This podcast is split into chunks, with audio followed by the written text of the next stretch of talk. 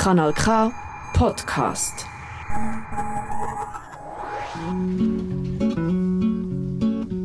Es gibt Leute, die würden allentwegen nie. Nosotras Radio strahlt wie immer in Kompass Radio Kanal K, das Pionierprogramm der Integration und Prävention aus, in Kanton Aargau. Weil sie hemmige. Sie Ihr findet uns unter www.radiokanalk.ch und unter die Telefonnummer 079 355 06 dass 61. sie hemmige dass sie hemmige dass sie hemmige haben.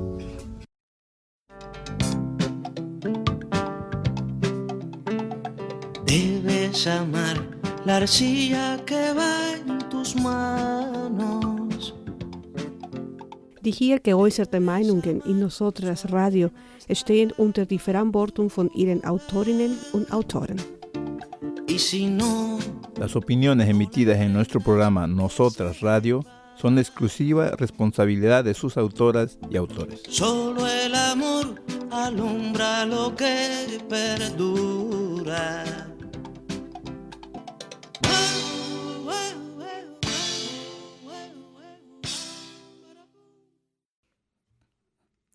Muy buenas noches. Hoy estamos al 22 de noviembre del 2023.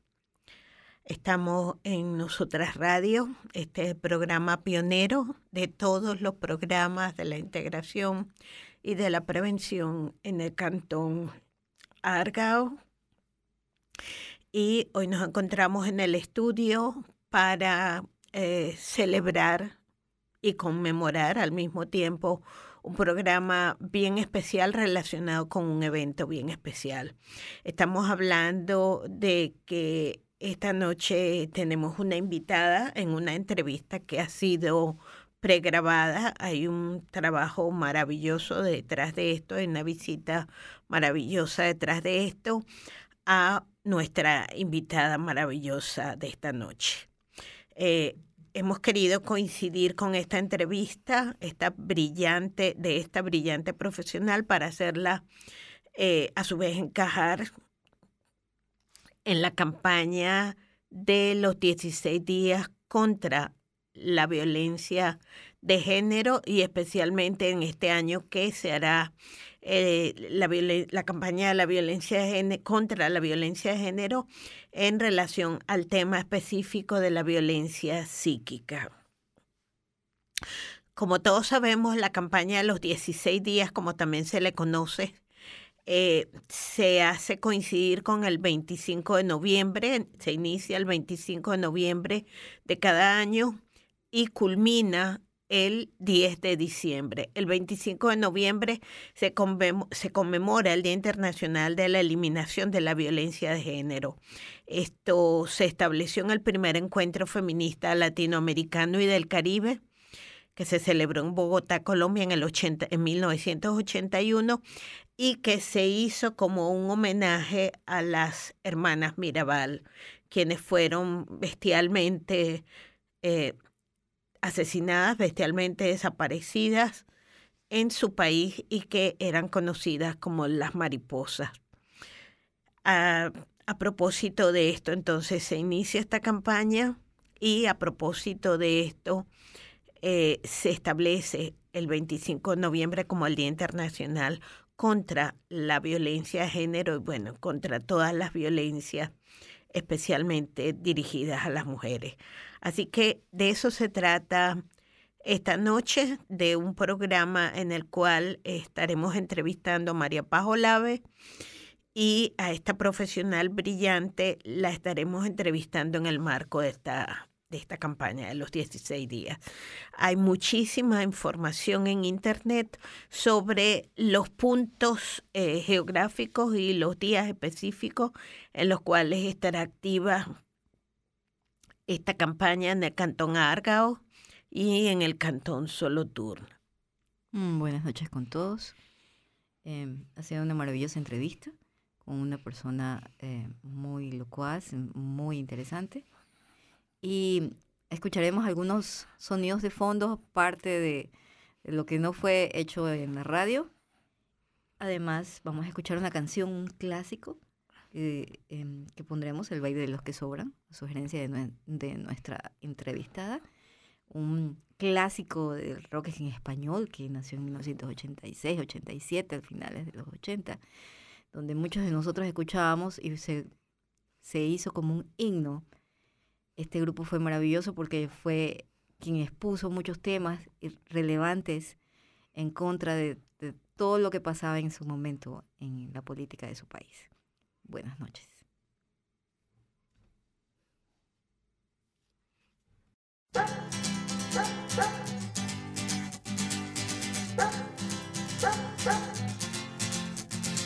Es otra noche más de caminar. Es otro fin de mes sin novedad.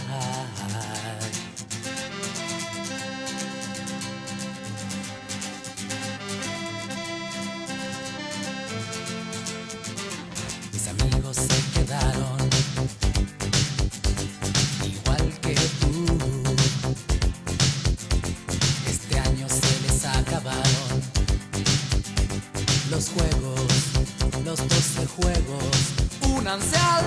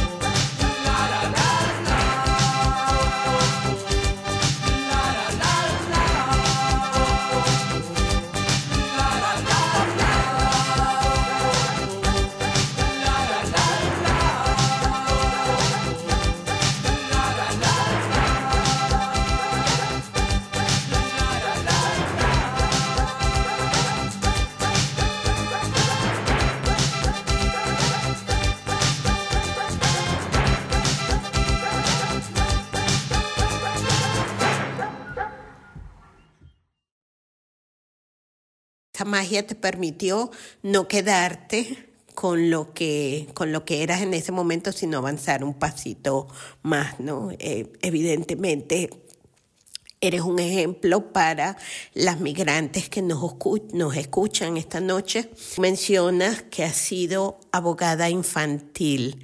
Este término es un término fascinante porque sabemos que los niños, los menores, normalmente no tienen quien los defienda.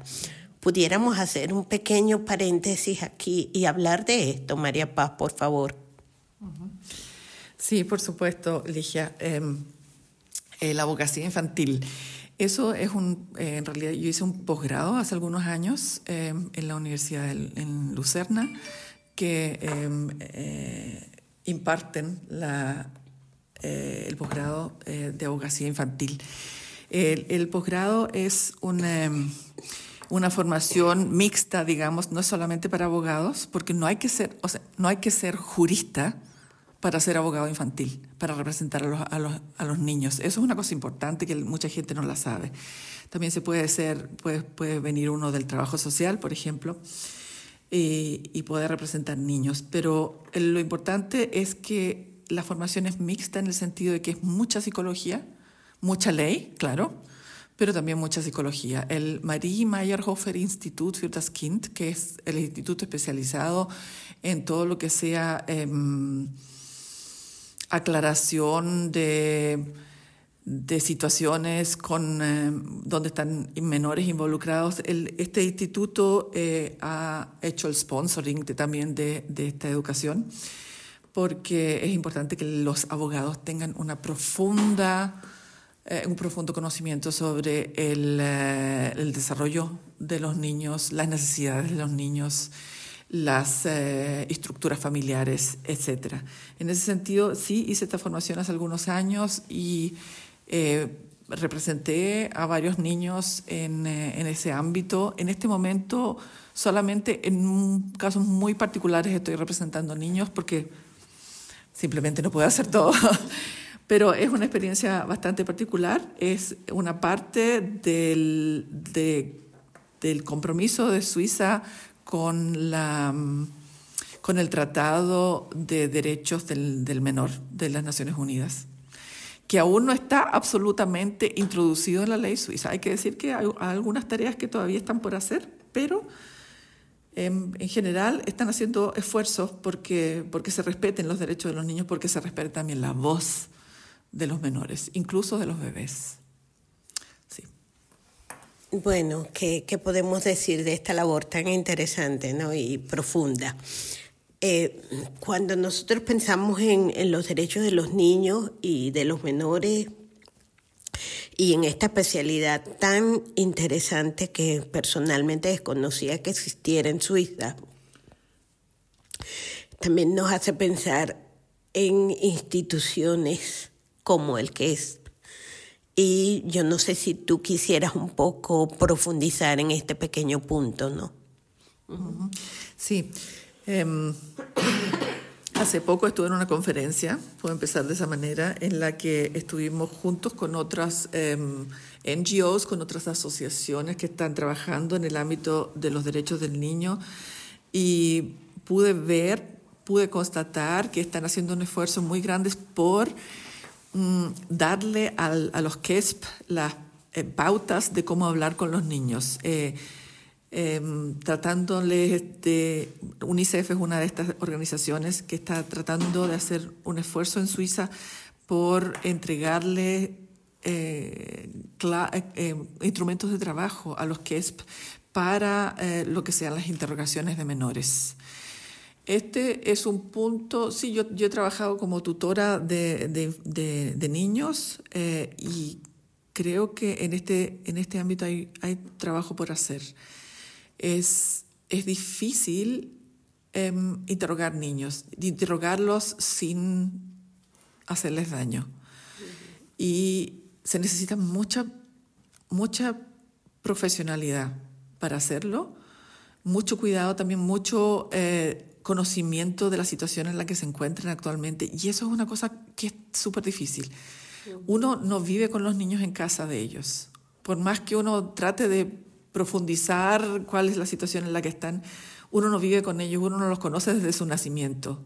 Entonces es, es bastante difícil em, hablar con ellos, pero hay que hacer un esfuerzo por hacerlo. Hay que hacer un esfuerzo también por, em, por, por interrogarlos de una forma buena, pero darles una voz. Y lo que Muy buenos días a todos los amables oyentes en esta mañana de su radio Inti Radio. Allí ya chukali ya chuwal ya chumere ya kasi kichis. Kay kos kolak ta pika ya tata ka walak ta kuda pe uyari mani kuda wa kuda panay kuna. Kuna ka ayin ta ke guaira kuna chay mo ka kay Puerto Rico nación manta pacha. Pay kuna sutik mi calle 13. Y las patas vemos o taquita pomanchis. Chayta que sutik mi Latinoamérica. Uyari kusonchis. Cancunapa.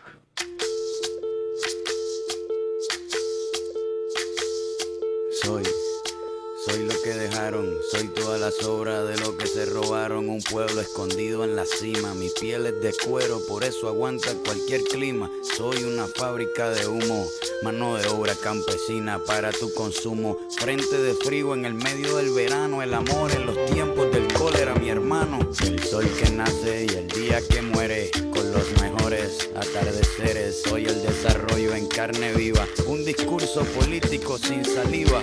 Las caras más bonitas que he conocido, soy la fotografía de un desaparecido, la sangre dentro de tus venas. Soy un pedazo de tierra que vale la pena una canasta con frijoles. Soy Maradona contra Inglaterra, anotándote dos goles. Soy lo que sostiene mi bandera, la espina dorsal del planeta en mis cordilleras. Soy lo que me enseñó mi padre, el que no quiere a su patria, no quiere a su madre. Soy América Latina, un pueblo sin pierna pero que camina. Oye, Tú no puedes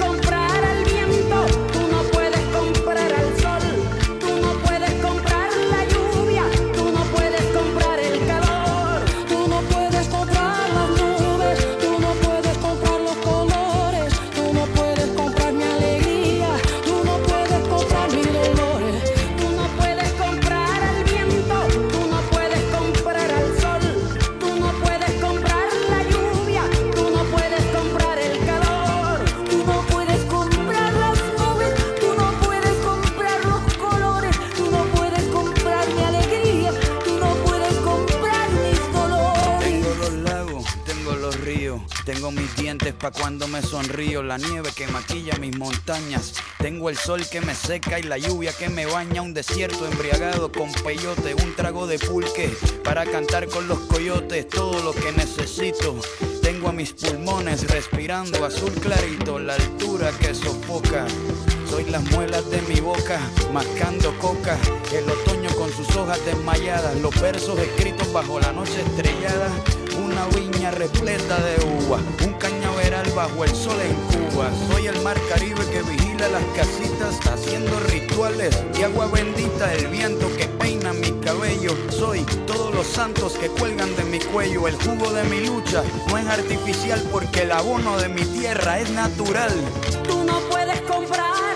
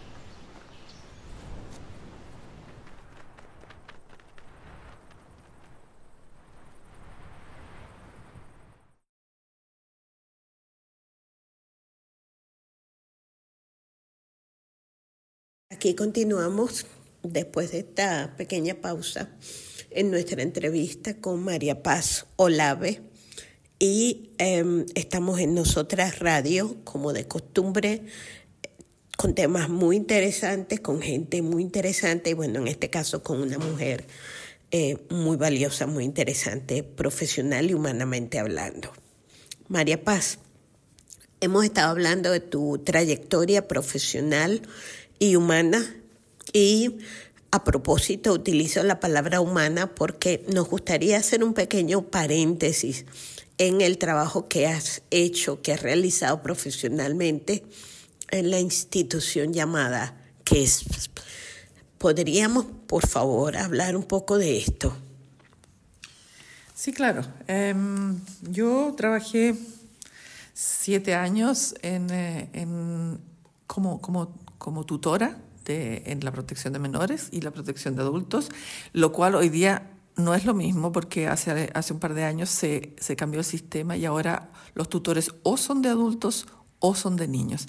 En mi tiempo eran las dos cosas y para mí era muy interesante trabajar así.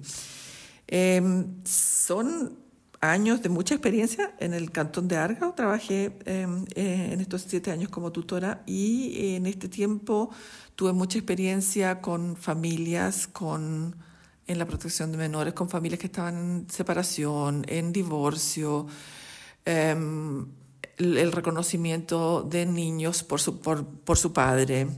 Em, también en la parte de los adultos, mucho en el, en el tema de em, el consumo de drogas, el consumo de alcohol, em, todo lo que tiene que ver con, la, con los problemas sociales.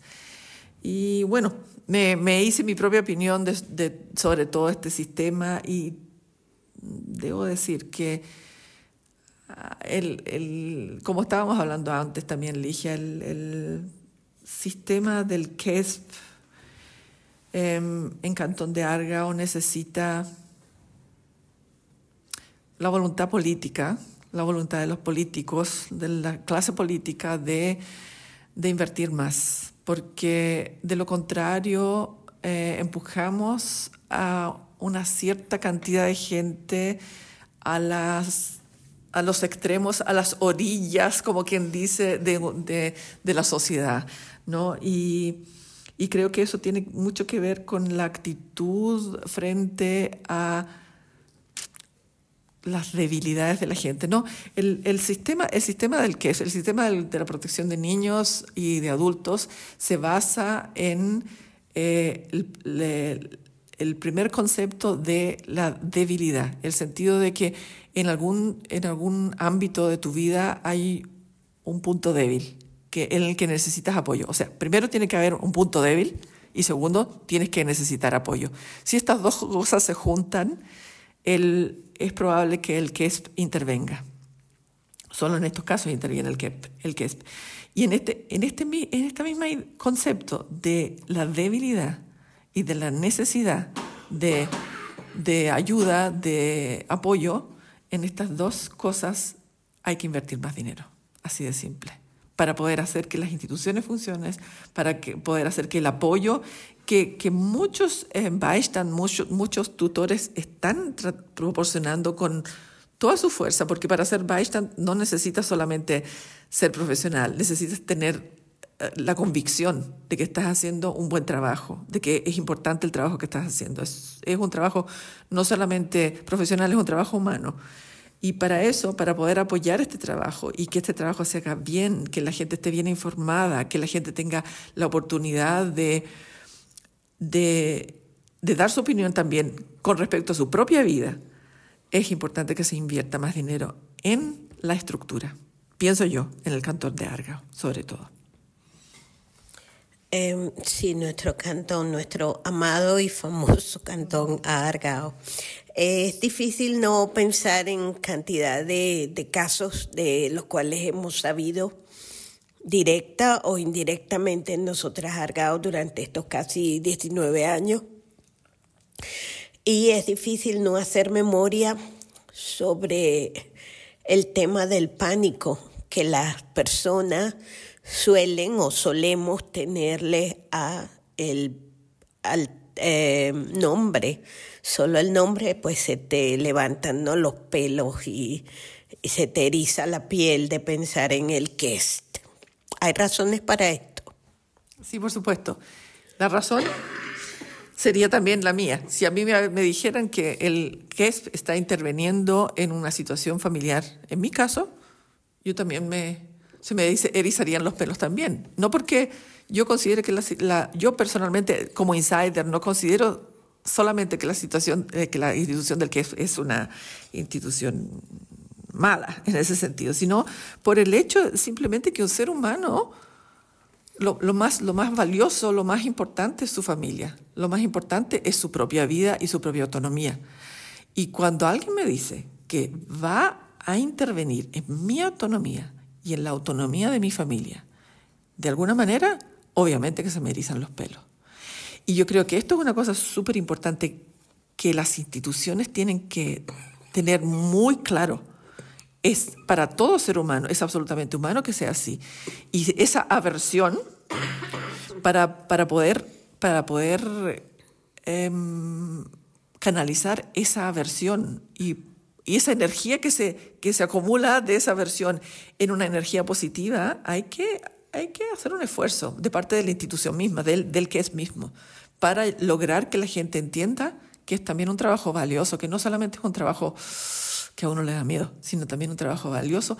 Y para que la gente tenga esa apreciación hay que hacer mucho trabajo, todavía mucho trabajo también de comunicación, de, de enseñar a la gente, de explicarle a la gente, de, de que entiendan y sobre todo trabajo humano, de que la gente también vea que al otro lado ah, de esa institución también hay seres humanos que tratan de entender las situaciones humanas en las que la gente se encuentra en un determinado momento.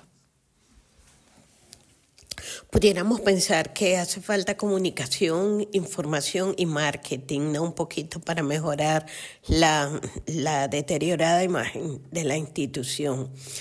Eh, si yo fuese honesta, totalmente diría que a veces se lo han ganado a pulso. pero esto sería muy duro de decir y suena feo hacerlo en radio, pero es el caso.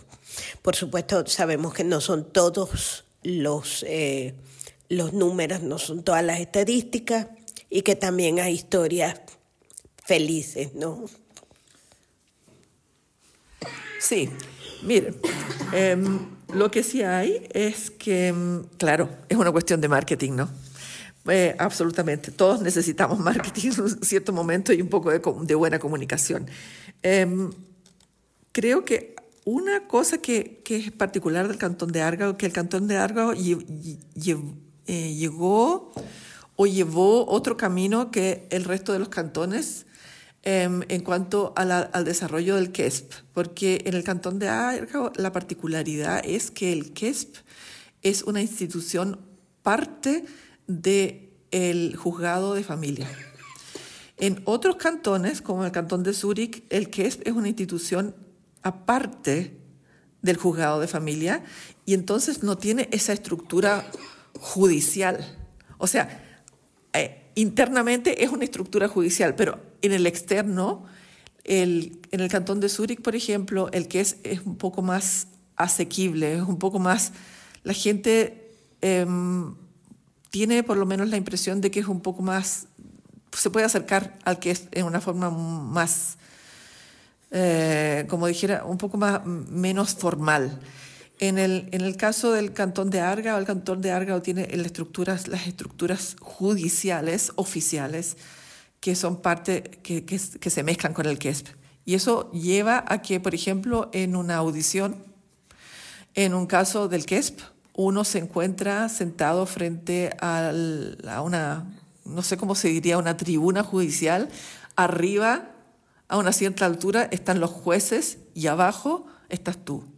Es una situación muy, para alguna gente, muy de pesadilla, porque significa que tu caso está siendo juzgado verdaderamente como se ve en los films, ¿no? Eh, en los films americanos tienen, la, la, la gente se lo, se lo, piensa así y así es muchas veces por esta cuestión de la estructura judicial. Eso me imagino yo, en, en comparando las situaciones de los dos cantones, me imagino que a la gente le da miedo. Y es, está claro que es así. Me imagino que que no puede ser de otra manera que, que a uno le dé miedo una estructura así de arriba hacia abajo. Y en eso hay que trabajar, definitivamente. El, el, Cantón de Argao tiene otra estructura y lo han hecho también. O sea, han contratado, por ejemplo, trabajadores sociales uh -huh. para dentro de los, eh, de los juzgados que se dedican a aclarar los, eh, las diferentes situaciones. Uh -huh. Han contratado a jueces especialistas que no son eh, abogados, si no son trabajadores sociales o psicólogos, han hecho un esfuerzo por cambiar eh, la institución. Es un esfuerzo de, de, de, toda la legislación, pero sigue, sigue siendo así que en el Cantón de Argao hay una estructura muy judicial. Y esa estructura judicial se ve hacia afuera de esa manera. Eso es una cuestión probablemente un poco de imagen que hay que cambiar, si se puede. Eh, bueno, sí, en este mundo ideal donde esperamos que pasen cosas positivas, pero claro, hay que reconocer el esfuerzo y si se ha hecho, esto pues también lo escuchamos un poco y también yo creo que sobre todo el tema de la información. O sea, es, bueno un poquito conocer al, al lobo, ¿no? Al lobo malo para saber si de verdad es tan lobo y es tan malo. Y yo creo que la información permite un poco acceder a esto. Bueno, hay que reconocer el esfuerzo, pero también sería positivo reconocer que de nuestra parte, como familias, como individuos, como migrantes, ¿qué deberíamos hacer y qué no deberíamos hacer para evitar caer en estos casos? Hablo de familias, por ejemplo, que nos estén escuchando en este momento, que tengan niños pequeños, niños menores. Eh, yo creo, yo estuve mucho tiempo eh, en, en, la protección de menores y estuve mucho en contacto con familias y me di cuenta de, después de varios años de trabajar en la protección de menores, que lo mejor que puede hacer una familia cuando está confrontado con un caso en el que el KESP está dentro, que lo más importante es, es mostrar mucha cooperación. Porque el, el, por ejemplo, no abrir las cartas que te llega del que es, no, no contestar los teléfonos, no asistir a, las, a, los interrogatorios, es un muy mal negocio. Porque entonces uno ha perdido todas las oportunidades que ha tenido de ser escuchado, por primera cosa. Y yo eso lo he visto en muchas situaciones, que por el miedo al que es, que es absolutamente, yo absolutamente lo justifico, que, que haya miedo, eh, la gente trata de evitar todo contacto con el QESP y con eso eh, pierden todas sus posibilidades de participar en el proceso. Lo segundo es, cuando prepárese bien, cuando tenga una interrogación frente al QESP, prepárese, eh, lleve todos los documentos, eh, converse con una persona especialista antes de tiempo para preparar la conversación, qué me pueden preguntar, qué puedo responder, no vayan sin estar preparados. Y cuando les pregunten, contesten, contesten con toda la fuerza y con toda la información que quieran contestar, porque es la oportunidad, una interrogación frente al que es, es la oportunidad de decir qué es lo que pasa, cuál es mi versión. No hay que perder esa oportunidad por ninguna manera. Y una cosa súper importante, quien no habla el idioma del, eh, de aquí, el, el- el alemán, tiene el derecho de que se le contrate a un traductor y tiene el derecho de decir que el traductor que está traduciéndole a uno no está, no está haciéndolo correctamente. Es decir, nadie tiene que aguantar a un traductor que está haciendo las traducciones mal. Porque yo lo, yo lo digo por, por experiencia propia, tengo, yo soy traductora oficial de los juzgados también, y hay una cosa que sí me enseñaron y que sí es muy importante, es que no se puede traducir, o sea, no se puede traducir palabra por palabra, pero la traducción es una interpretación, y esa interpretación tiene que ser profesional, tiene que ser clara y profesional, y nadie tiene que aguantar que le traduzcan menos. Y si es necesario que haya una segunda cita en el que es porque la, traductor, la traductora o el traductor no era el correcto, pues así que sea, pero el derecho lo tiene uno. Este tema es súper importante, además de que hay gente que es muy buena traduciendo. Corrígeme, María Paz, por favor, si estoy errada, pero por muy buena traductora que seas, no es garantía de que en estos temas jurídicos puedas encontrar las palabras adecuadas o entender incluso el sentido de lo que se te esté preguntando. Entonces, como que debería haber, yo no sé si lo hay en el Cantón Argao, un pool ¿no? de, de traductores que se ocupen específicamente de temas legales. Esto pasa, por ejemplo, en el hospital eh, de Baden. Hay traductoras, hay intérpretes para temas médicos. Ujú. Sí, hay, hay traductores, eh, hay un, hay, no es un pool, es, es una lista que llevan los, eh, los diferentes juzgados en el cantón de, de, de Argao, llevan una lista de traductores, pero ¿cómo, ¿cómo hacen el filtro de qué traductores son buenos y qué traductores son malos? Realmente no tengo ni la menor idea cómo lo hacen porque es muy difícil probar. Bueno, si, yo no, si yo como juez no hablo turco, ¿cómo voy a probar si el traductor de turco está traduciendo correctamente? Es un poco difícil. Claro. En el cantón de, de Zúrich hacen, eh, trabajan mucho con, con HEX, porque HEX tiene, certifica a sus traductores, mm. pero también es posibil la posibilidad también es trabajar con Lingua, que es una institución que son traductores jurídicos, que saben las palabras correctas y que muchos muchos de esos trabajo, tra, traductores son, tienen título de abogado en el extranjero, en ese sentido tienen una experiencia. Pero en general, eh, la traducción es una cuestión muy importante y hay que tomársela muy, muy, muy en serio. El derecho está y eso de que usted entiende un poquitito de alemán, entonces podemos hacer el, el, la interrogación sin, sin traductor. No hay que aceptar eso de ninguna manera y por ninguna forma porque es, es, es perder la oportunidad del año, simplemente. Sí, que además a veces, aun cuando entiendas un poquitito o un muchotito de alemán, el hecho de, encontrarte en una situación emocional y jurídicamente hablando frágil, no siempre el alemán funciona. Cuando queremos hablar de nuestras cosas o llorar de nuestras cosas, queremos hacerlo en nuestro idioma de origen, ¿no? Bueno, vamos a una segunda pausa. سكاية يوم دهت يوم سكاية أحسن ناس. الحوف اللي حيومهم لبان حتى البحر بدا جبكي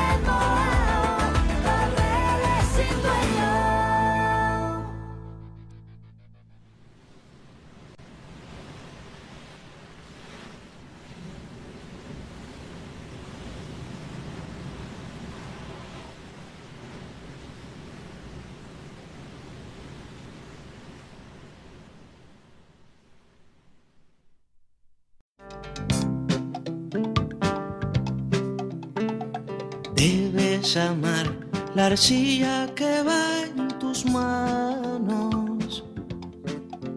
Die hier geäußerten Meinungen in Nosotras Radio stehen unter die Verantwortung von ihren Autorinnen und Autoren. Y si no, Las opiniones emitidas en nuestro programa Nosotras Radio son exclusiva responsabilidad de sus autoras y autores. solo el amor alumbra lo que perdura.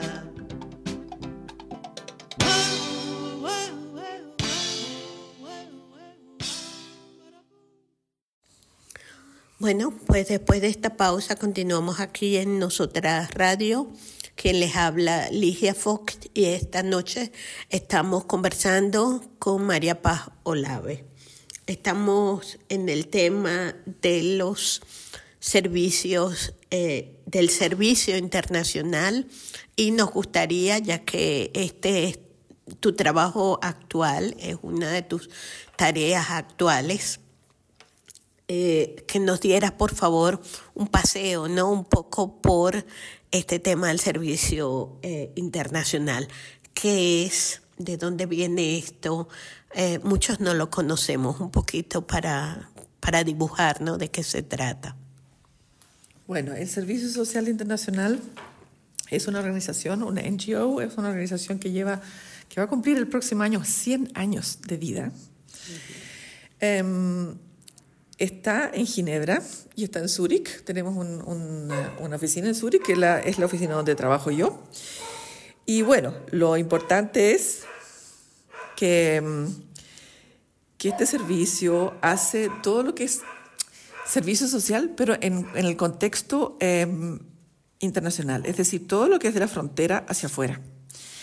Es como, por ejemplo, les doy un ejemplo, eh, tenemos un tutor que tiene un- un- una persona que necesita ayuda especial porque está muy de edad y tiene muchas enfermedades y esta persona tiene que volver por razones del servicio de migración em, de vuelta a su país de origen.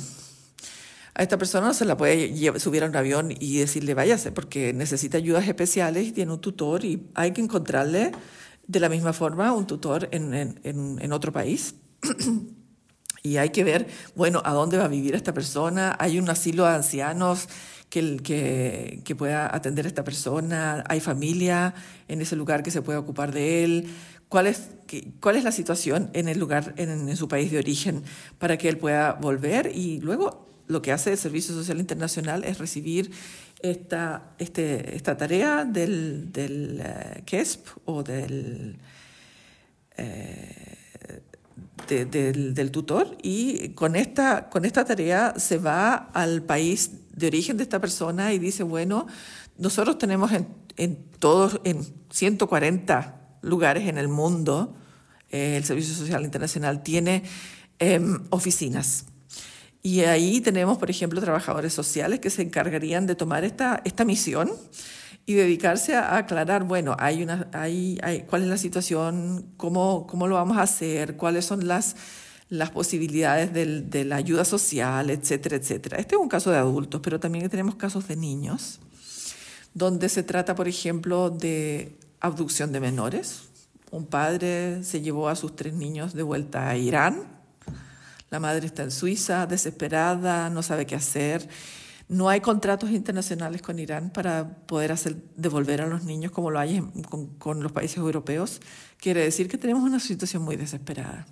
En este caso, el Servicio Social Internacional tiene la misión en trabajo conjunto con el, eh, el Bundesamt el, el, el, el Ministerio de Justicia suizo, tenemos la misión de aconsejar a las personas en estas situaciones en, en forma preventiva, cuando alguien tiene miedo de que los niños se los, se los vayan a llevar a otro país, pero también cuando ha sucedido esto y también cuando, cuando ya sucedió y parece que está todo perdido, tratar de encontrar la manera de que por lo menos los niños tengan contacto con sus padres.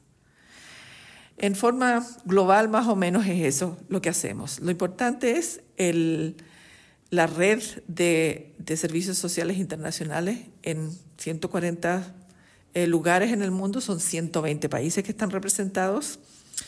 Y la central de, estos, de, este, de esta red internacional también se encuentra en Ginebra, en una oficina aparte de nuestra oficina, que solamente se encarga de manejar a todos estos em, em, eh, oficinas que están en el, extranjero, que hacen esta misma labor del extranjero hacia Suiza o de Suiza hacia el extranjero como nosotros. Sí. Estas filiales eh, de las que estamos conversando, me imagino debe haber toda una, toda una lista ¿no? de ellas y se puede acceder a ellas desde el país de origen, por ejemplo. Uh -huh. En el caso de que el problema sea con, por ejemplo, el caso de un menor que normalmente pensamos, bueno, las películas estas, ¿no? De que vemos por allí, bueno, siempre alguien con rasgos eh, migrantes va a secuestrar al niño de una eh, blanca indoeuropea, por ejemplo. Pero nos imaginamos que a veces puede ser el padre suizo el que retiene a los niños. ¿Cómo se hacen estos casos? Por ejemplo, a la mujer la expulsan y los niños están aquí de alguna manera, magia, y están en Suiza en manos o en otro tercer país en manos de un padre eh, suizo. ¿Cómo se hace? Sí, eh, esta es una buena pregunta. Eh, he tenido más de una situación en la que ha sido así que el padre suizo y la madre extranjera en ciertos casos lo que, ha, lo que hace, por ejemplo, no estoy diciendo que solamente los padres suizos se, lleven, se, se queden con los niños, también puede ser la madre, pero uh -huh. en, el, en, en, el caso de desde el extranjero hacia Suiza, es, la mayoría de las veces es el padre, eh, que por ejemplo se va de vacaciones con la mamá y con los niños y les dice, vamos a ir a tu país de origen de vacaciones y vamos a pasarlo bien cuando están allí, él le quita los documentos a la madre, le quita los documentos del niño y viaja de vuelta a Suiza con los niños. Entonces, nosotros lo que hacemos es que tenemos la situación de una, de una abducción de menores, de, como, dice, como que dijera, un secuestro al revés, porque por lo general los secuestros son hacia el extranjero, pero este es un secuestro al revés. Es también un, una situación que tratamos nosotros. Nosotros diferenciamos entre los países que están bajo el convenio de la Haya sobre la eh, abducción de niños y, los países que no están bajo, el, bajo el, el, convenio de la Haya. Los países que están bajo el convenio de la Haya, el, convenio de la Haya sobre adopción de niños es un convenio bastante viejo ya, eh, tienen la ventaja de que tenemos la posibilidad de ir bajo... Eh, la tutoría, digamos, del, de, del eh, Ministerio de Justicia suizo, que se pone directamente en contacto con el Ministerio de Justicia del otro país que está bajo el, contrato de la Haya y reaccionan bastante rápido en el sentido de que eh, este convenio dice que no, no, tiene ninguna importancia cuál es la nacionalidad del niño. Lo único que importa es dónde vivía el niño antes de ser llevado a otro país.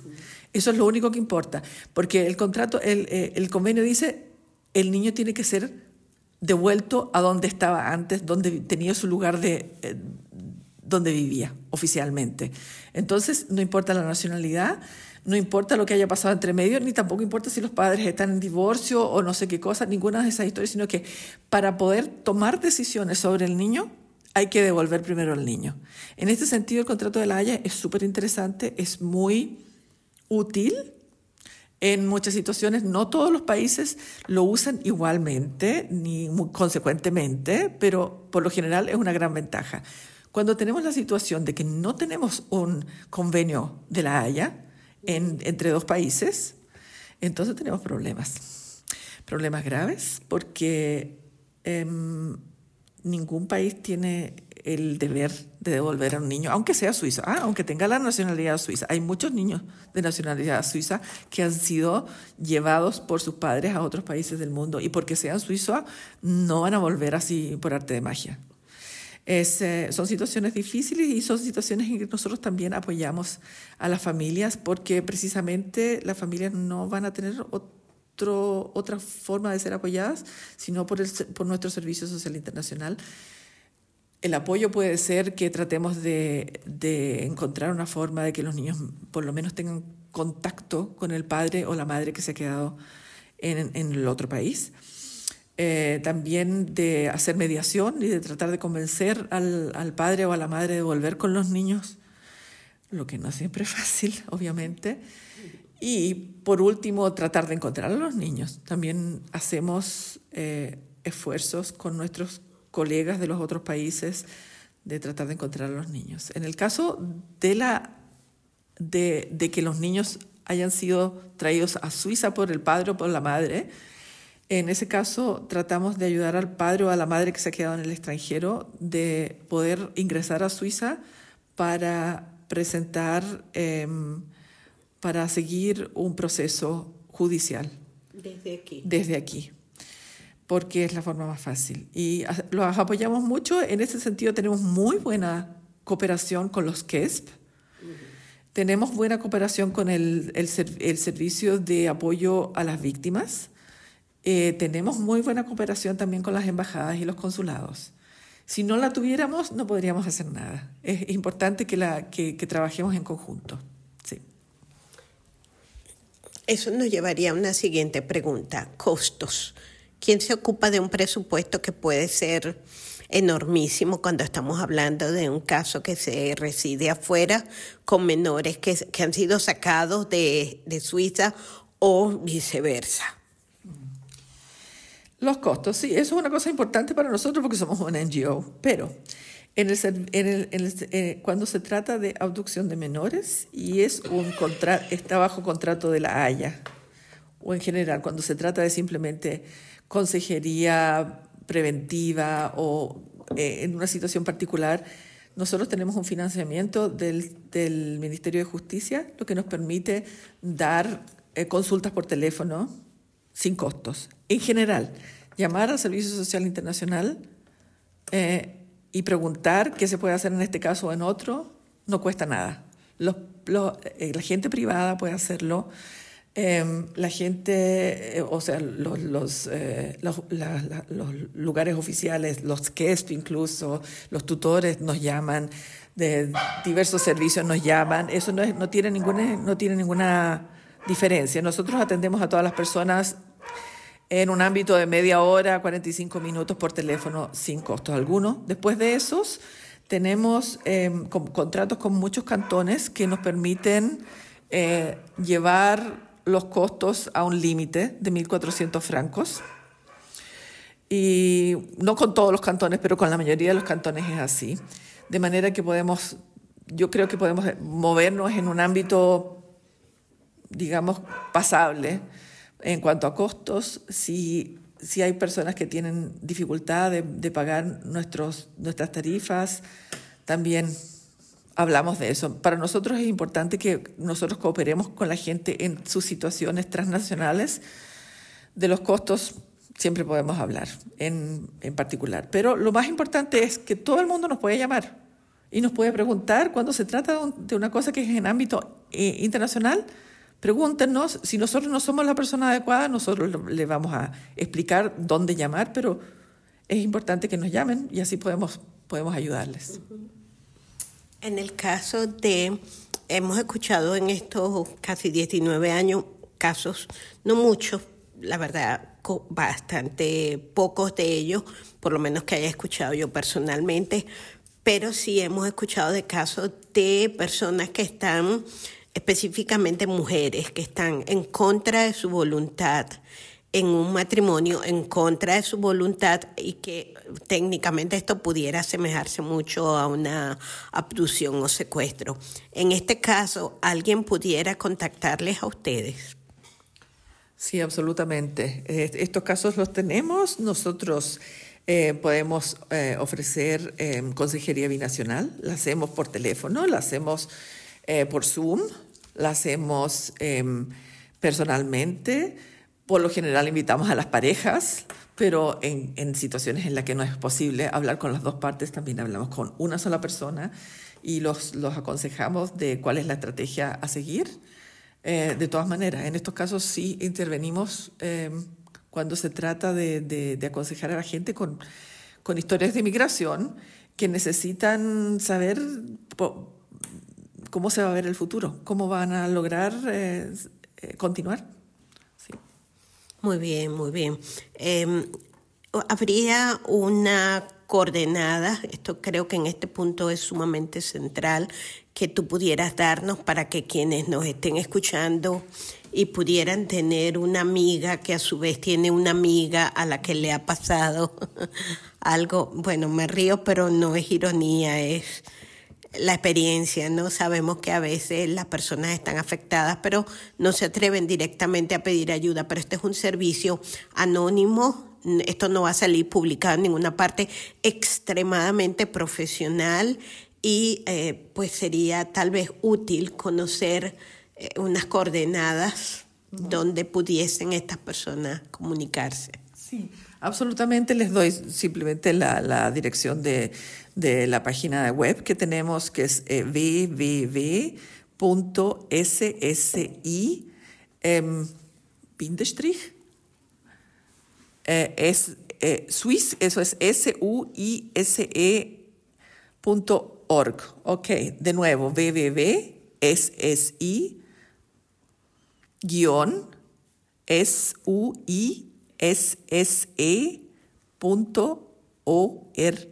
S-U-I-S-S-E.org. Esta es nuestra página eh, donde puede encontrar los diferentes servicios, está en varios idiomas y lo más importante, nosotros hablamos varios idiomas. Por lo tanto, en la mayoría de los casos encontramos la manera de comunicarnos. Perfectísimo, muchísimas gracias. Eh, ya estaremos repitiéndolo de nuevo hacia el final de la, de la entrevista. Es muy importante que sepamos que allí hay otros idiomas que además de, de suizo alemán o de alemán, pues se pueden comunicar en diferentes lenguas y que buscarían seguramente profesional adecuado.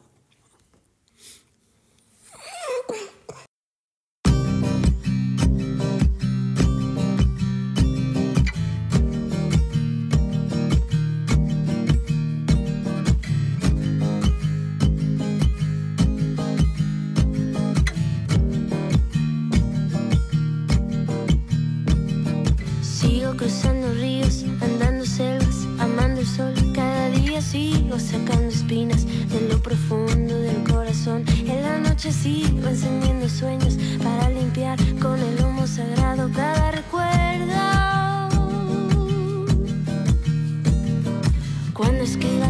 Nombre la arena blanca con fondo azul, cuando mire el cielo en la forma cruel de una nube gris, aparezcas tú. Una tarde subo una alta loma, mire el pasado, sabrás que no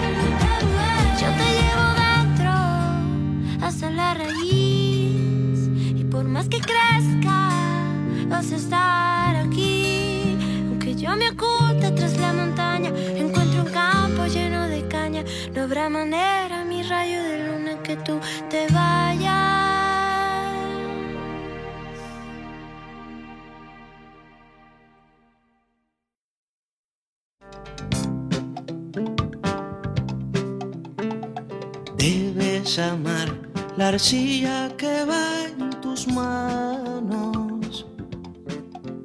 Die hier geäußerten Meinungen in Nosotras Radio stehen unter die Verantwortung von ihren Autorinnen und Autoren.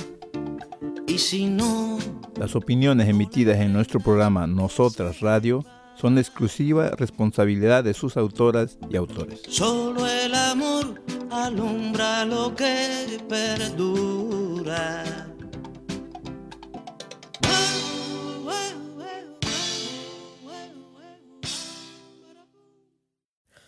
Muy bien, después de esta pausa, eh, pues nos encontramos de nuevo en Nosotras Radio con María Paz Olave, quien les habla Ligia Fock y en los controles técnicos la ingeniera Alexandra Frey. Frey. Buenas noches, no he saludado hasta ahora.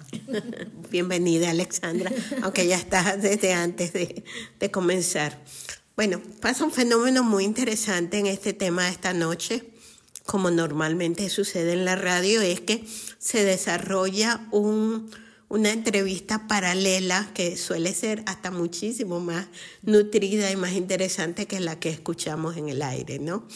Eh, hemos estado tocando un montón de temas súper importantes aquí entre micrófonos y uno de los temas que no podemos dejar pasar de largo es que eh, nuestra invitada ha sido no- nominada y electa presidenta de, eh, del aso- de, la, de una asociación concretamente en cuál es el pueblo. Bueno, ya tú por favor nos describes, estamos tan contentas que los detalles los hemos perdido, pero esta es una nominación doblemente importante porque no solo es el tema profesional, sino es que se haya conjugado una migrante allí.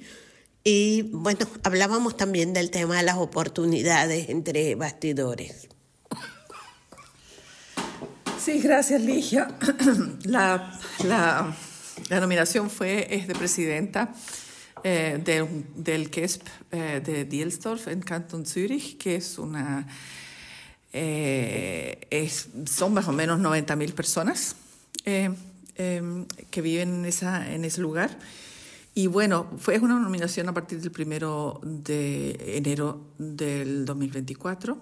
Estoy contenta de la nominación y estoy muy consciente de la gran responsabilidad que conlleva. Estoy especia- especialmente impresionada de, del buen momento en el que viene, porque en las instituciones como el que es, hay, por una cuestión normal, una cuestión profesional también, hay un- un- una baja representación de personas con historias de migración y en ese sentido me alegro mucho de poder eh, llevar adelante, eh, ya, de poder recibir esta nominación y eh, esperando poder hacer el mejor trabajo posible. Pues eh, bueno, orgullo aparte porque eh, María Paz es alguien a quien además es este, una persona a quien apreciamos y respetamos muchísimo. Está por supuesto el orgullo migrante, el orgullo de saber que una de las nuestras está haciendo cosas importantes, interesantes, bien hechas y que es un referente para esa migración en positivo. Eh, bueno, por supuesto, nuestras felicitaciones, nuestros mejores augurios, María Paz, por lo que viene. Yo creo que nos estamos montando en, en un barco que va a estar lleno de aventuras y que esperamos que estas aventuras sean lo más positivamente posible para ti especialmente y bueno, sabemos que quienes estén en tus manos estarán en las mejores manos. Felicitaciones. Eh, Gracias, Ligia. Sí, Es una, es una, una, tarea grande, grande, pesada. Pero yo creo que al final de, de los años, de la experiencia, creo que es el momento simplemente de tomar la responsabilidad. Es una responsabilidad para adultos, para niños, es una responsabilidad para un, para un equipo de personas muy profesionales que están eh, allí dentro y que están tratando de hacer lo posible por tomar buenas decisiones. Yo creo, yo creo sinceramente, siendo un insider un poco del que es, creo muy sinceramente que las personas que están adentro por lo general están haciendo un esfuerzo por, por tomar buenas decisiones, aunque no siempre sea, se, se vea así hacia afuera. Y hay que considerar también que, el nuevo, que la nueva legislación sobre la protección de menores y la protección de adultos es, tiene 10 años. Oder va a cumplir 10 años. Y en ese sentido, estamos hablando de un tiempo de muchos ensayos, de mucho intentar y, que las cosas salgan mal y volver a intentar y que salgan las cosas mejor, de, de juntar experiencias, etc. Y yo creo que en algunos cantones, en otros menos, hay que decir, pero en muchos cantones se han hecho muchas experiencias y la gente ha tratado de aprender de estas experiencias, las buenas y las malas, tratando de formar una, una accesibilidad también a informaciones para la gente que está involucrada en casos eh, que tienen que ver con, con, la protección de menores y de adultos. Eh, y en este sentido, creo que, por ejemplo, te estábamos hablando antes, eh, Ligia, el, eh, el Cantón de Zúrich es un esfuerzo para lograr que la gente tenga un lugar donde ir a, a buscar explicaciones en el fondo, ¿no? Un, un, un juez no puede explicarle mm, largamente a una persona eh, cómo se hizo la decisión. Se lo puede explicar por escrito, claro, en el sentido de, de, de, bueno, de dar explicaciones por escrita a una decisión, pero un juez no se puede sentar con una persona a describirle la, decisión en particular. No es tampoco la labor del juez, pero alguien necesita hacerlo, porque uno se encuentra como persona, como privado, en su casa y recibe una decisión del KESP y no entiende qué es lo que pasó y cómo llegaron a esta decisión. Y quisiera entender más. Y en ese sentido, el Cantón de Zúrich ha hecho trabajo para poder eh, poner a disposición de la gente un lugar donde la gente pueda ir a, a, tomar explicaciones, a que le expliquen qué es lo que pasó con la decisión, cómo fue y qué es lo que, lo que puede hacer eh, al respecto. Eh, creo que también han hecho un esfuerzo en el sentido de que no todos los casos que tienen una cierta gravedad terminan yendo a la protección de menores o de adultos, sino que han puesto eh, oficinas que están como antes de que llegue hasta, hasta ese punto al KESP y que son oficinas donde uno tiene una, se llaman oficinas de, de protección de adultos y de menores en forma voluntaria. Lo que quiere decir que uno puede ir allí y tiene una, una, trabajadora social, un trabajador social que le explica a uno eh, cómo manejar su situación, o donde uno puede decir, mire, tengo la siguiente dificultad, ¿qué puedo hacer? Es todo, es todo voluntario, uno puede ir voluntariamente, nadie lo obliga a ir a uno, pero también le ayudan a uno y le orientan a resolver ciertos problemas sin que las cosas tengan que ir a mayores. Yo creo que en ese sentido, en los últimos 10 años se ha aprendido de las malas experiencias y se, y se está tratando, se está haciendo un esfuerzo de que en los próximos años haya más de estos lugares donde la gente pueda ir a buscar ayuda sin que sea una obligación, sin que sea un proceso legal tremendo que a uno lo asusta, sino que sea una cosa mucho más cercana a la gente. ¿Cómo se llaman estas oficinas, estas antesalas? Y en cuál cantón están, María Paz, porque entiendo que son oficinas donde puedes acudir a informarte antes de que se derrame la leche, ¿no? Exactamente. Es, difícil decirte cómo se llaman estas oficinas porque en, todos, en todas las comunas son un poco diferentes. Son los servicios sociales de las oficinas de, de las diferentes comunas, que hay, muchos, hay muchas comunas que han, han, que han proporcionado un servicio social común, es decir, hay muchas comunas en el cantón de Zúrich, lo conozco yo, eh, que se han puesto, se han juntado para ofrecerle a la comunidad eh, servicio social eh, de esta forma voluntaria. Y por eso yo le recomendaría a nuestros audientes que, que, que, miraran en la presencia en Internet de las diferentes comunas para ver qué es lo que ofrecen los servicios sociales. Porque hay muchos, hay muchos lugares en Cantón de Sur donde los servicios sociales se han juntado para hacer esta, eh, eh, para ofrecer este tipo de servicio. ¿Cómo es el panorama en el Cantón Argao de estas antesalas? Se está trabajando en eso, digamos. Todavía yo personalmente no conozco eh, muchos proyectos en el Cantón de Argao en lo que estemos en eso o sea, los juzgados, las, los servicios de protección saben que hay una necesidad. En el Cantón de Argao, mucha de esta necesidad de información eh, en forma voluntaria la, la cubren eh, muchos NGO, muchos, eh, muchas asociaciones particulares que se han que se han puesto el, la labor de, de, informar a la gente lo mejor posible, pero no son, obviamente no son em, entidades que están financiadas por el Estado, que, que, que, están apoyadas de una manera fuerte por el Estado. Lo que yo pienso que sería necesario en el Cantón de Argao, me imagino que estarán trabajando en ese aspecto. Hay que considerar también que el Cantón de Argao no tiene, por lo menos en el ámbito de protección del menor, no tiene una ley propia cantonal sobre la protección del menor. ¿eh? Esto lo tienen otros cantones, que, pero el cantón de Argao está fuertemente trabajando en cuanto a la promulgación de una ley de protección al menor, sobre todo donde las estructuras estén mejor descritas, donde los procesos estén mejor descritos y sea más fácil de acceder. En ese sentido, hay trabajo por hacer en el Cantón de Argao, pero creo que hay, hay entidades que están haciendo un esfuerzo y lo más importante es, se sabe que hay necesidades. Las necesidades están claras. Muy bien, o sea, es potencialmente mejorable, para decirlo con palabras suizas, ¿no?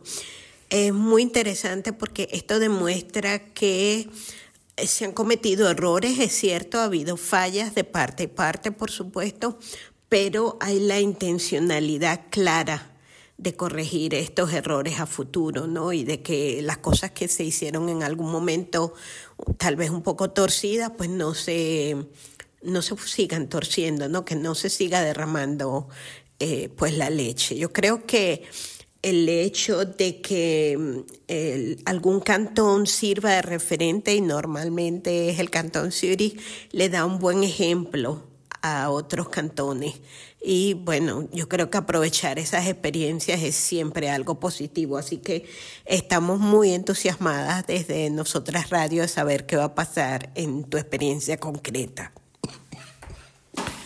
Bueno, sí, yo creo que por una parte, sí, en, nuestro cantón de Argao eh, hay tareas por hacer, seguramente, y, y, creo que se están haciendo esfuerzos, como dije antes, pero yo creo que en la protección del adulto, a mí me parece que hay un especial esfuerzo que hay que hacer y en el sentido que em, los servicios sociales de todas las comunas tienen el deber no solo de apoyar a la gente con ayuda social material, es decir, cuando una persona cuando una familia, una persona está en una, en una situación de emergencia financiera, se le ayuda con, con ayuda financiera, se le ayuda con ayuda material, pero la ley dice que hay que ayudarlos con ayuda material e inmaterial.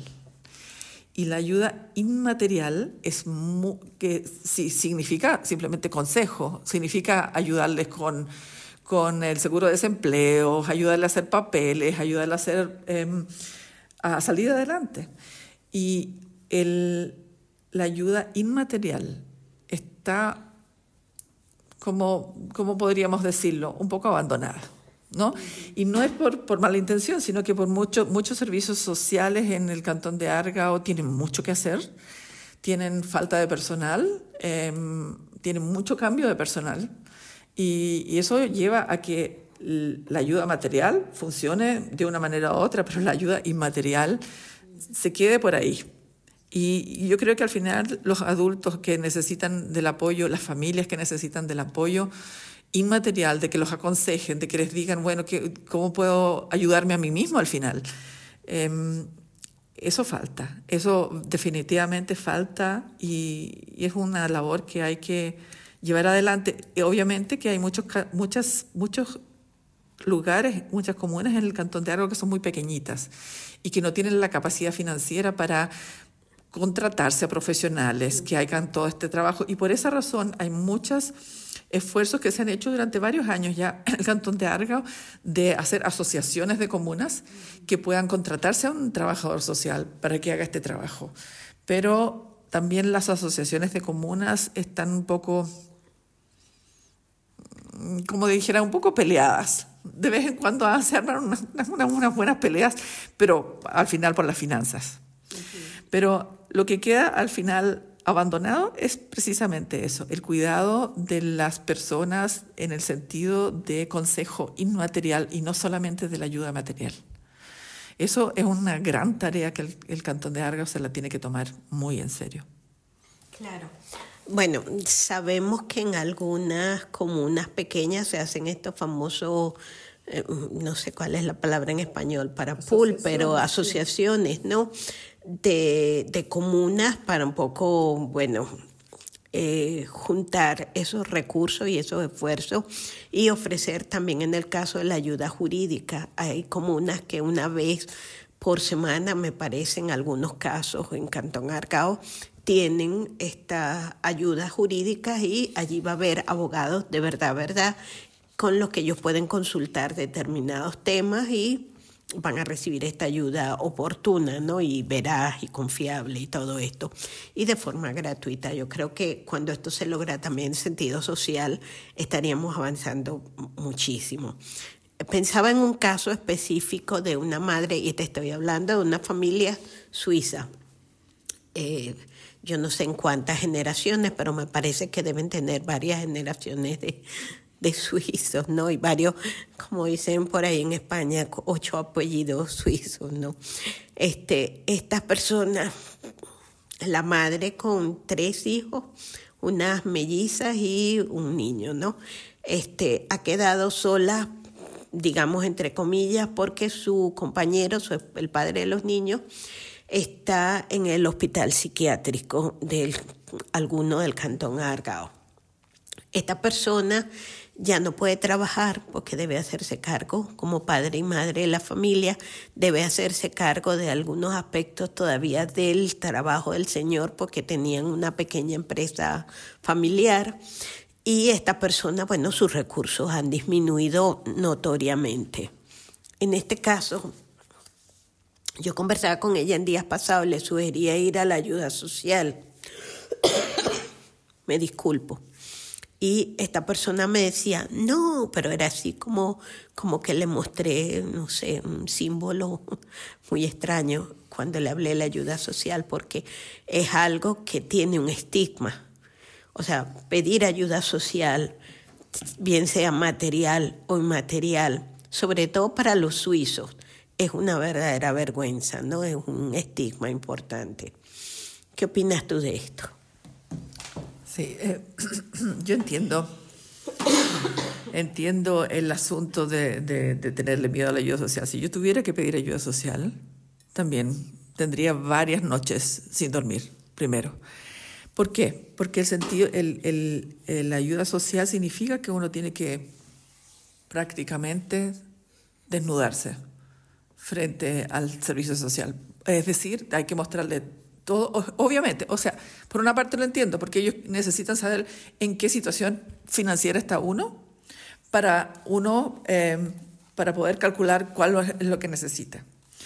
Y en ese sentido, obviamente que uno tiene que ser muy transparente.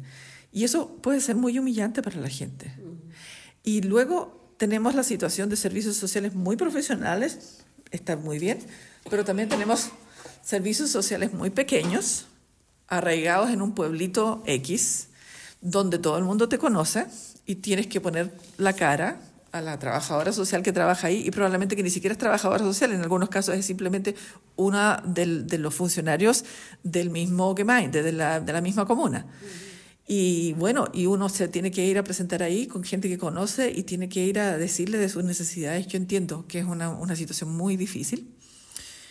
La, ayuda social, el sistema de ayuda social en Suiza es muy eficiente en el sentido de, cálculos, pero un, un poco ineficiente en el sentido humano.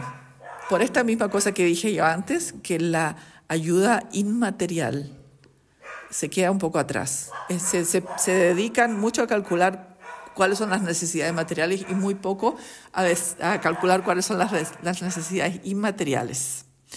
Y creo que eso es, un, es una cosa difícil para mucha gente. En ese sentido, sí, es un horror, pero no pedir ayuda social cuando uno está en una situación difícil en la que uno tiene que preocuparse de tres niños, no es un buen negocio, sinceramente. Lo que hay que saber es que la ayuda social es un préstamo, es un crédito, sin, eh, sin intereses, pero es un crédito al final que hay que pagarlo de vuelta. Y nadie quiere endeudarse de esa manera. Es una situación difícil, la comprendo. Bueno, eh, sí, este caso ha sido un ejemplo. Eh, un ejemplo además realista, por supuesto, todos los detalles han sido alterados para, para respetar ¿no? la intimidad y la, el anonimato de estas personas, pero esto sucede. Cuando además de, de, esto necesitas pedir ayuda y eres extranjero, tiene todavía un estigma muchísimo mayor. Eh, sí, apena mucho, no da mucha vergüenza. ¿Qué piensas tú? Sí, no solamente da mucha vergüenza, sino que hay que hay que agradecerle, no sé si hay que agradecerle o no, a un cierto partido político el que nos haya reformado la ley de tal manera de que las personas que tienen un estatus de, extranjero en Suiza, que piden ayuda social, luego no tienen la posibilidad de recibir un permiso C. Luego no tienen, yo lo digo porque yo estuve varios años en la comisión de nacionalización en mi, en mi comuna. Lo digo por eso, son gente que luego de tener una historia de ayuda social no pueden a optar a la nacionalidad suiza. Eso no sé si decirle gracias o no gracias a, este partido político, pero es la situación en la que tenemos ahora y es una situación que lleva a, una cosa, a unas aberraciones increíbles. Eh, lleva a que gente extranjera no pida ayuda social, siendo que están viviendo por muy bajo de las necesidades que, tienen eh, por este mismo hecho, para evitar que después no tengan la posibilidad de recibir eh, la nacionalidad suiza o para evitar que, que no tengan la posibilidad de pedir un, una, un permiso C al final. Y eso está muy bien eh, documentado también. Creo que Caritas hizo un estudio hace poco sobre esta situación, que es una situación terrible porque lleva a familias con niños a vivir en una necesidad increíble, en una precariedad increíble, por evitar esta situación. Yo creo que, no sé, no sé si, si este partido político se lo pensó o no se lo pensó, que esas eran las consecuencias, pero llevan a la gente a, extremos que no deberían ser en un país en el que es posible ayudar a la gente a que, a, que salgan adelante, es posible darles ayuda social. Nadie está diciendo que la, la ayuda social va a ser para 10 años. La, la idea es la ayuda social es para ayudar a la gente a recuperarse y a poder salir adelante de nuevo. Esa es la, la, esencia de la ayuda social. Y en este sentido es un sistema que para mi gusto debería ser asequible para todo el mundo. Claro, sí, por ejemplo, cuando me remito al, al caso este del que he mencionado antes, esta madre con tres niños, el esposo, bueno, en una situación psíquica que, de la que probablemente, según parece, no va a salir en bastante tiempo. Este, lo único que ella tiene de gran valor es su, su, carro, ¿no? Su vehículo. Y ella me dice, en su trabajo, ella precisa del carro. Y es una de las primeras, de los primeros tesoros de los que ella debería desprenderse. Entonces, claro, cuando tú piensas, bueno, va a pedir ayuda a quien corresponde, ¿no? A la comuna material e inmaterial. Pero si ella tiene que entregar su carro, si ella tiene, en principio debería vender su carro para que ella genere sus recursos. Esto también ya lo pensó ella, ¿no? si no, no hubiera acudido a pedir la ayuda. No, no es así. Eso, eso del carro es así, que la ayuda social, eh, sí, la, eh, la idea es que todos los valores que tienes, tienes que deshacerte de tus valores porque tú tienes que ser como, es una cierta cooperación con la ayuda social, el que tú te deshacas de tus valores para evitar en ese sentido que el Estado tenga grandes gastos. Los gastos los tienes tú primero y después el Estado. Esa es la idea detrás.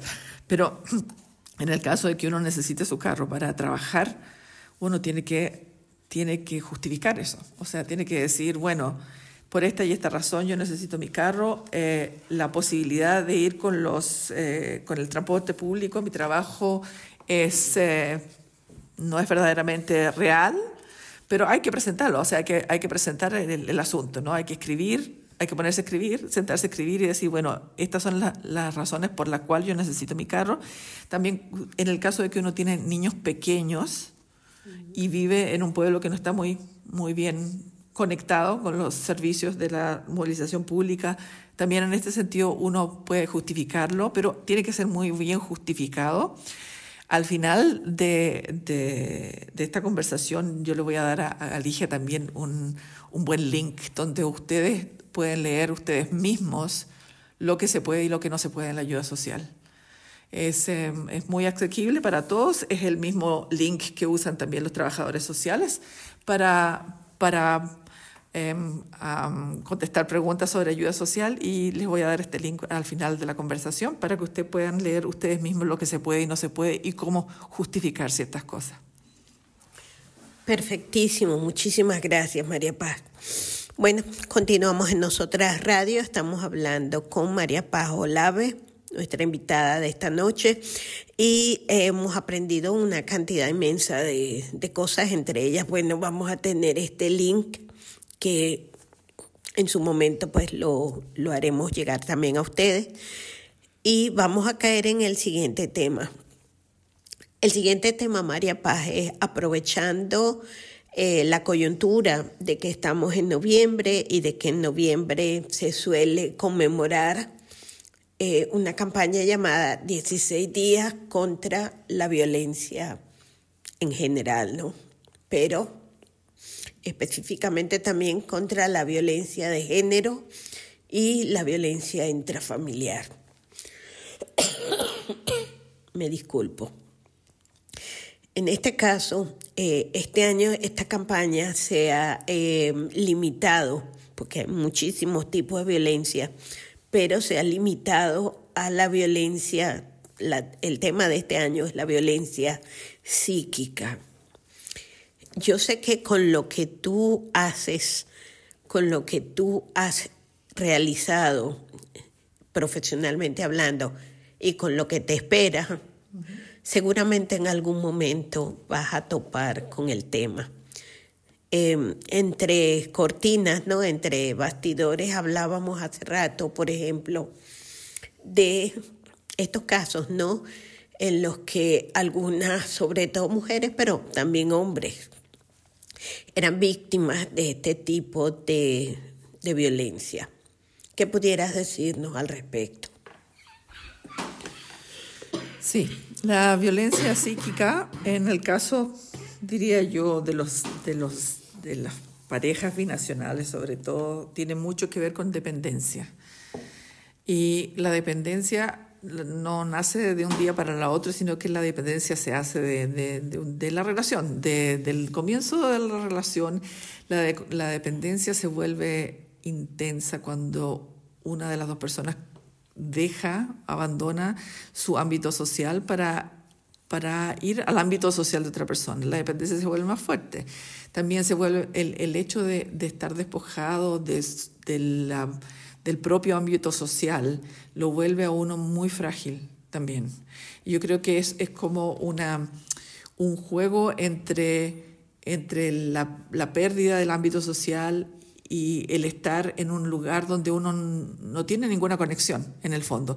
Yo creo que eso es como... como donde, donde empiezan todas esas dependencias. Y luego llega un momento por una cuestión de conflictos familiares, por una cuestión de, cómo se maneja la relación de pareja, en que puede haber, en algunos casos, la, esta violencia psíquica. Y esta violencia psíquica de nuevo vuelvo a la dependencia, tiene mucho que ver con amenazas, te voy, si tú no, si tú no haces lo que te digo, yo te, me voy a separar de ti y entonces no te puedes quedar en Suiza, te van a quitar el permiso de residencia si no haces lo que yo digo, o cosas así. he, he tenido casos muy particulares en los que, por ejemplo, un marido le ha dicho a su mujer que no que no, que no, que ella no puede salir de casa a menos que él se lo diga a él, eh, que, que ella le tienen que bastar con 100 francos al mes para sus necesidades personales, que, mm,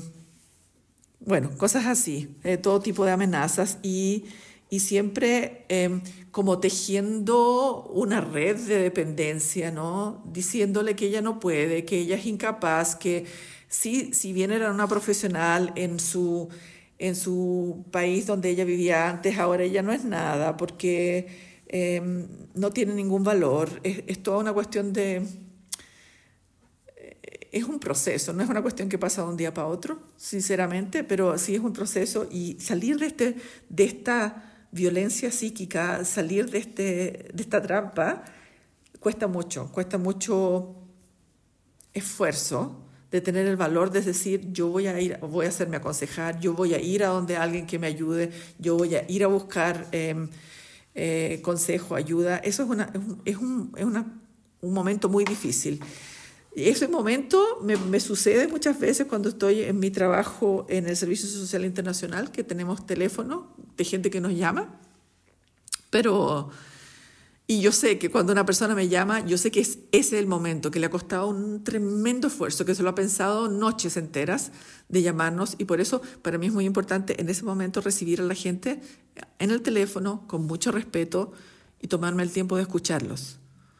Porque ese momento es muy decisivo y muy importante para poder salir de toda esa dependencia al final.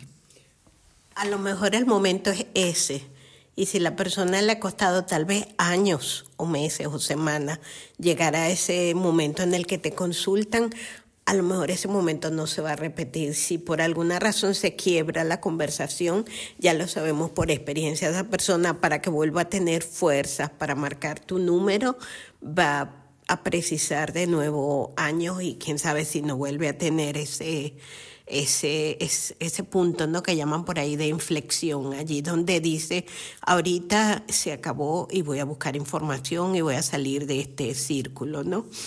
Cuando tú hablas de esta red de dependencia, eh, pensaba yo en un libro de una autora, creo que es canadiense, llamada Naomi Klein, que este libro se llama La doctrina del miedo, ¿no? O sea, cómo el miedo puede de verdad aniquilar a una persona y hacerla, como tú dices, dependiente y por supuesto caer entonces en esta red interminable de violencia psíquica.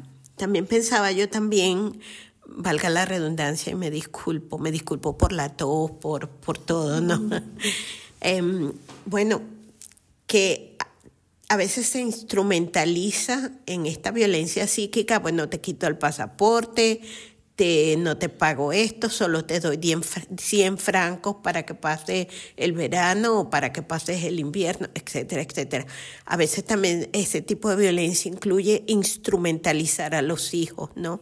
Lo que llaman violencia vicaria y, y esto es una cosa absolutísimamente muy cruel y, y muy dura, ¿no?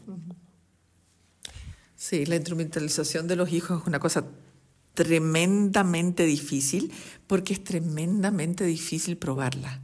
Es tremendamente difícil buscarse ayuda en este sentido y muchas veces, por sobre todo a las mujeres, se les acusa de ellas mismas instrumentar a los niños por, por, por una cuestión de cercanía, porque ellas están más cerca de los niños muchas veces y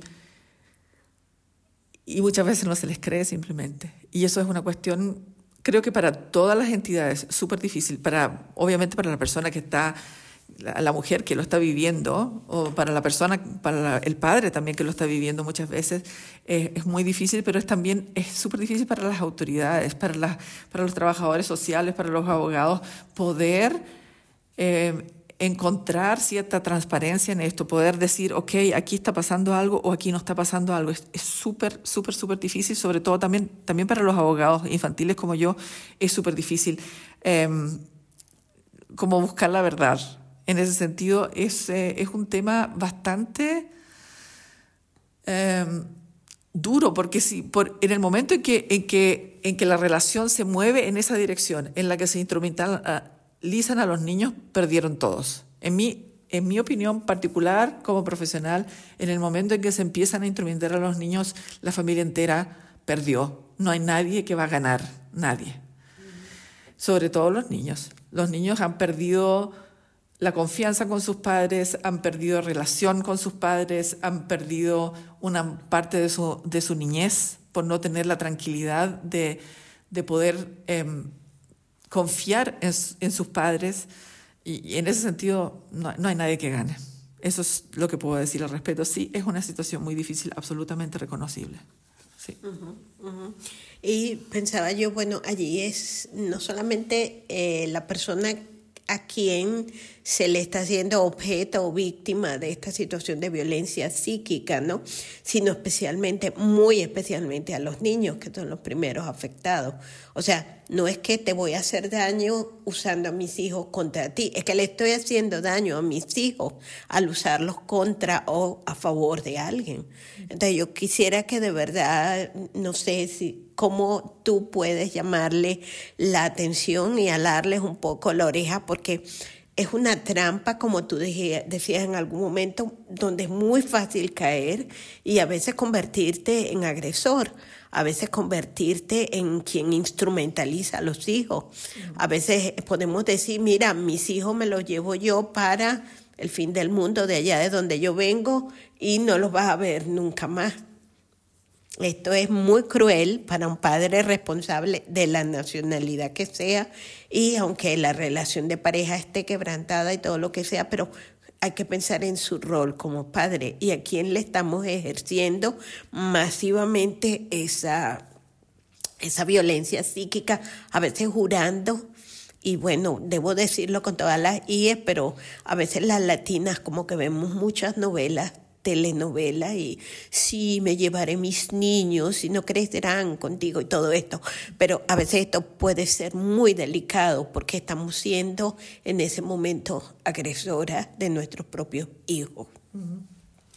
Eso absolutamente es así. Estoy absolutamente de acuerdo con, tu, con tus observaciones, Ligia. Eh, yo creo que una, una situación que, que, tengo mucho, mucho, mucho, mucho en mis, en mis, en mis conversaciones con, con, mis clientes es, es precisamente esa situación de, de, bueno, si, no, si él no me paga los alimentos, entonces no va a ver a sus hijos nunca más. Y eso es una cosa que yo digo categóricamente, hay que, hay que, hay que separar el dinero de las relaciones. El dinero es dinero, las relaciones son relaciones. Si el padre no paga alimentos, igualmente él ve a sus hijos porque no les está haciendo un favor al padre, le está haciendo un favor a los niños.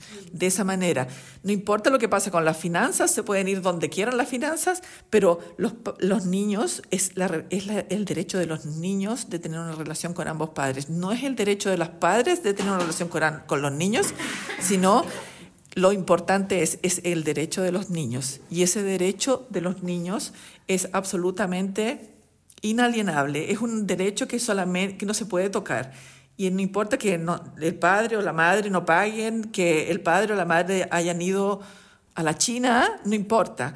El, el, deber de padre y madre es hacer todo un esfuerzo para que los niños mantengan una relación sana con la otra parte, donde quiera que esté, sea que, haya, que haya que hacerse un esfuerzo por llamar por teléfono, por hacer llamadas de Skype, por hacer llamadas de WhatsApp, lo que sea. El niño, el niño que recibe una llamada de su padre que vive en Japón eh, para el día de su cumpleaños, la madre le hace un esfuerzo, aunque esté, sean las 3 de la mañana, hace un esfuerzo porque ese niño escuche la llamada de su padre. Al revés, lo mismo. Eso de, de nunca vas a, ver, vas a ver a tus niños, eso es una, es una sentencia para los niños, no es una sentencia para ningún padre ni es una sentencia para ninguna madre. Para mí esto es una cuestión, como tú lo ves, es una cuestión que a mí me, me apasiona mucho pensar solamente en estos casos porque los tengo mucho. Y eso es una cosa muy importante. Hay que olvidarse como padre que uno, lamentablemente, yo lo digo como mamá de tres niños también, a veces hay que olvidarse como padre que uno existe. Y hay que acordarse que uno solamente es madre, que uno solamente es padre. Hay momentos en que son así. Y uno de estos momentos es cuando se trata de la relación de los niños con su, con su, con su padre, con su madre. Que los niños tengan una relación sana por el resto de su vida con sus dos padres es un recurso y es una cosa súper importante.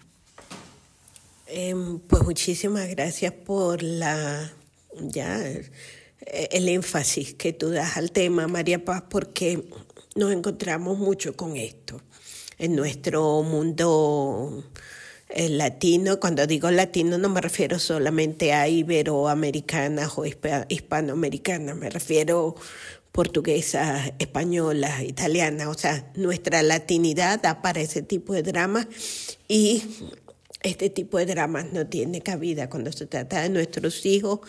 Debemos de verdad cuidar que accedan a su derecho y su derecho es tener padre y madre.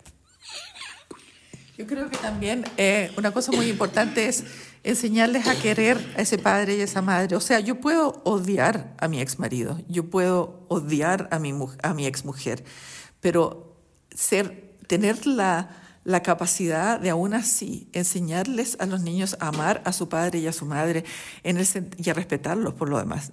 Eso con, una, con una, una cosa, una intervención muy importante y muy simple jamás hablar mal de su padre o de su madre delante de los niños, jamás. Ni con las amigas, ni con los, los compadres, ni, ni tomándose una cerveza con el amigo. Mientras los niños estén delante, los niños no escuchan nunca una palabra mal sobre la otra parte, porque hay que pensar en una cosa, en un aspecto psicológico. Los niños, mientras más pequeños sean más, pero también mucho en la pubertad, tienen em, la tendencia a no solamente a identificarse con sus padres, sino a pensar que son una parte de sus padres. Sobre todo los niños pequeños tienen la impresión de que ellos son una parte de sus padres, como, como una pierna o un brazo, así. Entonces, cuando uno critica al papá y dice que el papá es un idiota, no sé, cualquier cosa, el niño piensa, bueno, entonces yo también soy un idiota, porque yo soy parte de mi padre, yo soy un pedazo de mi padre. Eso les hace mucho daño a los niños. En ese sentido, yo creo que una cosa que es absolutamente, el, como quiera dijera, el higiene familiar número uno es no se habla nunca, jamás mal de la otra parte delante de los niños. Uno puede lavar su ropita entre uno, entre adultos, pero jamás ir a lavar la ropa donde los niños. Eso es para mí una cuestión básica que es muy importante sostener y que yo lamentablemente, y lo digo de nuevo, en nuestro mundo latino y porque tengo también mucho que ver con, con, em, con personas de, de, este mundo, em, me encuentro mucho con estas situaciones. Y son situaciones muy fuertes para los niños. Al final, el que pierde es el niño. Bueno, mejor dicho, imposible. Yo creo que son estas cosas que cometemos a veces sin querer, frecuentemente hasta sin querer, y que las normalizamos, pues no, tu papá es A, tu papá es B, etcétera, etcétera. Eso pues ya es tiempo de que entendamos que en esta generación, en el siglo XXI, no debemos seguir haciendo lo que sí se hizo antes, pues corrijamos lo más inmediatamente posible, que eso es violencia psíquica también y que es violencia psíquica no contra un adulto, que es normalmente violencia psíquica con quienes nos importan más, que son nuestros hijos. María Paz, lamentablemente todo tiene su final. También esta entrevista ha sido muy buena, muy eh, nutritiva en el buen sentido de la palabra. Y pues te agradecemos muchísimo el que hayas estado con nosotras esta noche. Muchísimas gracias.